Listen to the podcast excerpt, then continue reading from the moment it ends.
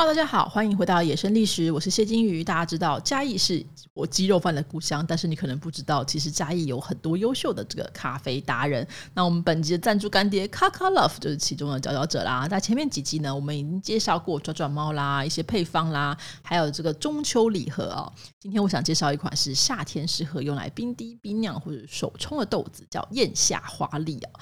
呃，这支我其实之前有喝过其他家烘制的版本，但是 Kakalove 的手法很有趣，他把这个甜美艳丽的玫瑰花跟荔枝香气提升得非常好，喝咖啡的时候就像咖啡杯里面开出了一片玫瑰花园一样，你千万不可错过。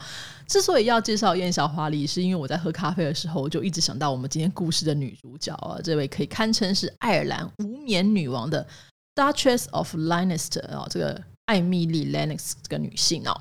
那前面几集我们其实介绍了他们家族的故事，就是这个真实版伯杰顿家族当中的这个大姐。我们快速前情提要一下哈，这个女主角呢是这个卡洛琳跟艾米丽啊，他们的阿公是英国国王查理二世的私生子，所以受封为里奇蒙公爵哦。他们的父母呢非常相爱，这公爵夫人生了非常多的小孩，他们的女儿们呢就是这个上流社会最瞩目的女子，江湖人称莱诺斯姐妹哈，Sister of Lennox 哈。那这姐妹当中的长女呢，卡洛琳据说是最美的。年轻的时候是为爱私奔呐、啊，虽然多年之后跟父母和解，但是还是落下来一个心病。那卡洛琳闹出这个丑闻哦，就让公爵夫妇觉得说，那我们管教应该要管教严厉一点嘛哈。那次女艾米丽的管教就更加严格了哈。那姐姐跟这个父母的冲突也让她知道，这个结婚这件事情啊，务必要谨慎哦，就千万不要一时这个爱情冲脑，就是对狼体哈会出事的。所以艾米丽呢，在父母的严格管教下，逐渐成长，没有一半的法国血缘，所以对于法文的掌握度是很好的哈。那这个。公爵夫妇是不停的买书，跟让女儿就是读到这些最先进的法国哲学跟思想，所以艾米丽呢，因此长成了一个聪明伶俐，而且有头脑，也很有品味的女性呢。那艾米丽年纪稍长之后，当然就要这个出社会嘛，哈，会有一个这个舞会，然后让她见世面，意思就是说她可以开始谈婚论嫁了哈。在社交圈当中呢，她就认识了爱尔兰的名门贵族詹姆士哈。那我们知道英国整个英国其实大致上可以分为爱尔兰、苏格兰、威尔士还有英格兰嘛哈。那爱尔兰其实是蛮大的一个岛哦。那艾米丽跟詹姆斯的两个人一拍即合啊。詹姆斯所属的这个基达家族呢，是爱尔兰数一数二的土豪地主，堪称高帅富。诶，也没什么不好嘛，很 OK 啊。可是公爵夫人呢，不太高兴哦。为什么呢？因为公爵夫人自己就是出身爱尔兰，你就会觉得说，嗯，那你出身爱尔兰，那你女儿嫁爱尔兰人有什么不好吗？呃，可是公爵夫人啊，进入伦敦的上流社会之后，她回望老家，又觉得爱尔兰又老又穷，哎，不是啦，就是爱尔兰很土，就这样，所以她又不希望女儿说，哎，我这个好不容易教养大的女儿远嫁到爱尔兰去，你最好就在伦敦嘛，好，常常可以来作伴。所以公爵夫人非常的不赞成。这个 pattern 好像跟哈洛琳的故事有点像，对不对？是不是又要闹二次私奔了呢？可是这一次啊，艾米丽就不像姐姐这样子蛮干哦。她一方面是柔性劝说父母，就说没关系，爸爸妈妈，我知道你们不愿意，但是没关系，你可不可以再给他一次机会？这样子，她就柔性劝说他们。另外一头呢，你一方面你要按奶父母，你也要按奶外面那个男生嘛，吼，他可能就是想想不愿意就算了，也是有可能的。他就透过这个信件呢，不停的去撩拨着詹姆士的心啊，吼。啊，就算父母不愿意啊，那他跟这个阿詹姆斯还是透过很多的社交场合，尽可能的约会啦、相见啦、写信啦，哈，我爱你，你爱我，我爱你一辈子啦，哈，直到这个父母终于软化态度，说好。那你要结婚可以，我们要先谈这个婚前契约嘛，哈。所以为了测试这个年轻男人的诚意呢，公爵在协商婚约的时候显得非常的强硬，他要了非常非常惊人的聘金，而且一般说你给人家聘金，比如你要聘金一百万，你嫁妆是不是也要一百万甚至两百万更多哈？这公爵呢刻意就说我没有要给你什么嫁妆哦，没有这回事哦，想借此把这个詹姆士给吓退。可是詹姆士听到婚约条件的时候，虽然他旁边的律师再三劝阻，跟他说：“你冷静点，这这个是不平等条约啊，不要签呐。”但他呢，眼皮也不眨一下，马上笔拿来就签名。公爵这时候才知道，这个男人呢，就算倾家荡产也要赢得他女儿，这决心也是令人佩服了哈。那作为父亲，当然一方面觉得说：“好吧，女儿终于是遇到一个好男人。”但另一方面也只能接受女儿即将远嫁这个事实哦。艾米丽选老公是确实是选了一个非常棒的老公，这个好眼力啊，让父母对她格外的信赖。而且詹姆斯的诚意呢，詹姆斯非常有诚意之外，他对岳父岳母非常好，非常孝顺啊。这公爵夫妇觉得好满意哦。他们两个在不久之后就相继去世，留下了蛮多个这个年纪很小的孩子。大家以为呢都会交给这个长姐卡洛琳照顾吧。可是这个公爵夫人的遗嘱一公布，竟然是把孩子都交给了艾米丽跟这个詹姆士他们夫妇，显见得这公爵夫妇对于艾米丽是多么的信任哈。那艾米丽跟詹姆士的婚姻其实持续了二十六年，直到詹姆士去世为止哈。两个人在婚后就回到爱尔兰的庄园去居住。呃，这两位夫妻呢，对于性爱的概念非常之前卫。詹姆士甚至说呢，他觉得性爱对于女性的健康是有益的，所以为了老婆的身体健康，他责无旁贷，只能天天上哦。嗯，真的是我觉得非常傻眼。虽然这某种程度上也没有说错啦，哈，也是蛮 OK 的啦。但是当时的贵族讲这个话也是蛮有趣的哈。当然旁边就会有人吐槽他，就是这卡洛琳哈。卡洛琳后来的婚姻其实后来有点状况，所以他会觉得说利息公杀会这样子哦。那婚姻当中总是你会有短暂分离的时候，比如说詹姆斯可能要去上医院开会啊，可能去巡视什么什么地方啊等等的。这时候他们就用信件来往来诉说对彼此的爱。你从这些信件上可以发现，这詹姆士显然是个腿控啊！他对于老婆腿有着异常的迷恋，真的很变态。那也非常热衷于给老婆买很多漂亮性感的袜子。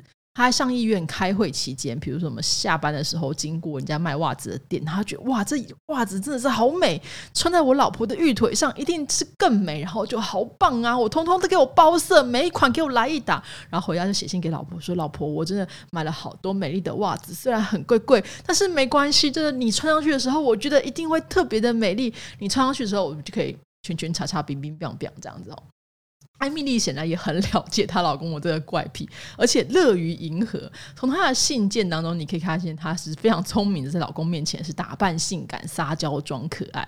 但是呢，当着人前的时候，和蔼好客的贵妇哈也是必须要的，像打理庄园啊种种的事情。艾米莉非常喜欢阅读，然后她有很多这个有知识的水准的朋友。但同时呢，他有一个缺点，就是他是一个无可救药的赌徒。这一点大概是来自于他阿公的基因。他老阿公就是喜欢拔掉，然后甚至输掉了儿子，因为有一次欠赌债欠太多，就呃没办法还。那不如我儿子娶你女儿吧，哈，这就是他父母的故事啊。那艾米莉呢，打牌打到常常欠很多钱，这时候他就会写信说：“老公。”可以帮我还债吗？我欠了很多钱，这样。但詹姆斯呢就会说啊，没办法，因为你是我的小可爱嘛，那就只好说 OK 喽。所以他从来都没有拒绝过。你这样听的话，觉得詹姆斯这这个买卖似乎非常的亏本啊，娶了一个爱花钱的老婆，怎么办呢？当然，艾米丽呢，并不是只会打牌欠钱啦，哈。透过她亲友关系，她其实非常非常积极的帮助了她老公各种运作，各种这有的没的哈。所以，詹姆士原本这基达家族在爱尔兰是普通的土土豪，就他的这封号是 Lord Kilda，Lord 就是你的 Sir 上来是 Lord，Lord 上去是 Viscount，Viscount 上去是这个 Earl，Earl 上去是 Marquess。Marquess 上去才是 Duke，他其实是倒数第二层这样子哈。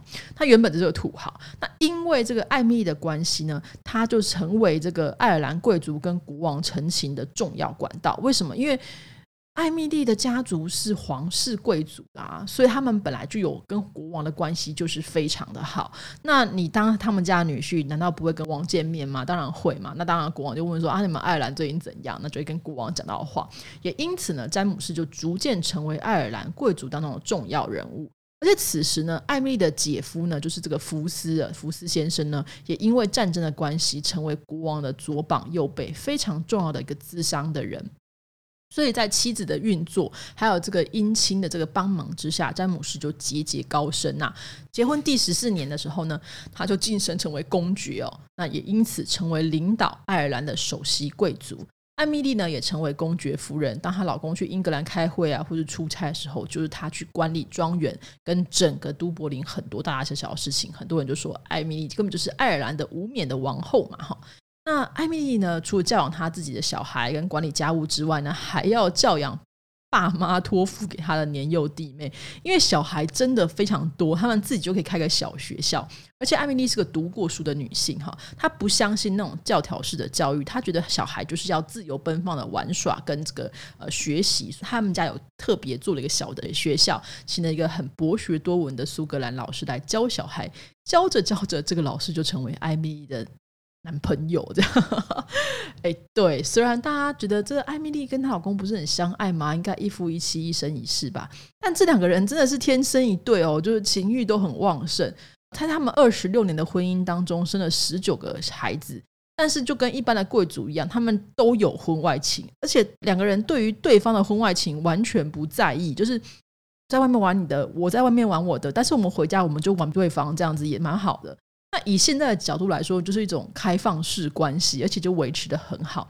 在他们有记录的十九个小孩当中，最后的一个虽然号称是詹姆士的孩子，但是我们大家都知道，就是应该是艾米丽跟她苏格兰教师生的，因为那段时间她老公人不在都柏林，老公完全不在意，耶，就是 OK 啊，这还是我的小孩，没有问题哦。那大家一定想说，这虽然嘴巴说不在意，心里面一定很在意吧？一定会弄一些有的没有的吧？不。詹姆士五十一岁去世的时候，艾米丽才四十二岁。隔年，他就跟情人再婚。那一般听起来就会觉得说，哇，艾米丽真的是薄情寡义，老公气得要死。诶，她老公显然还真的不在意，因为她老公生前就知道她有情人嘛，哈，也知道死后老婆一定会再嫁，所以他留下一个非常非常特殊的遗嘱。就是爵位跟庄园呢，虽然是一定由大儿子继承的，可是艾米丽呢，可以保有非常优渥的一年四千英镑的薪水之外呢，但艾米丽呢，一年可以收到四千英镑的薪金哈，然后还有什么大宅，它一个宅邸哈，这四千英镑多少？一年四千英镑，可是艾米丽当初的嫁妆全部才一万镑，所以说她只要活得越久，赚得越多这样的概念。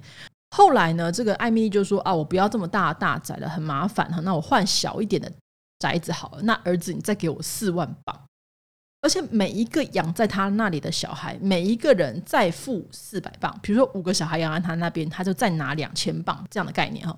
所以总结下来，因为她老公留下来这个遗嘱呢，艾米丽比她自己的公爵儿子还要有钱很多哈。等到她跟这个情人再婚之后，这些钱还是继续支付哦，没有因为她再婚就不付她，没有。再婚之后，她还又生了三个小孩，最后结算的结果，她是二十二个小孩的妈，而且生最后一个小孩的时候，她已经四十八岁了，真的非常的厉害哈。那身为公爵之女、公爵之妻跟公爵之母，艾米莉最后是在子孙环绕当中去世，至死呢都是衣食无缺，高龄八十二岁，寿终正寝哦。那以古代女人来说，我真的觉得艾米莉的人生算是完美的人生哦。虽然不停生育、跟操持庄园、教育小孩、管理各种事情，并不是很容易。而且她眼睛其实没有很好，但是我们也可以说，如果没有她，就没有她老公的这个飞黄腾达成就哈，也没有她后来这个家族的这个荣耀哈。所以如此想来，她老公身后留下的这种优渥的待遇，显然就是对她的感谢哦。钱不是万能啊，但是在任何时代，没有钱的寡妇就是万万不能哦。因为正常状况之下，所有的东西都是由儿子继承，那妈妈能拿多少钱，通常就要看儿子媳妇的脸色。没有钱，你就很难过。但是她老公留下的这个遗嘱，让艾米丽在她老公去世之后，从此可以自由。在那个女人常常受到压迫的年代，我真的觉得这才是难得的童话哈。这个 Lennox 家族的故事呢，其实还会继续，因为我们今天讲到第二个二姐而已，后面还有三姐跟四小姐哈。大家有兴趣的话，我们就持续的来讨论这个家族的故事吧。今天都分享到这边啦，拜拜。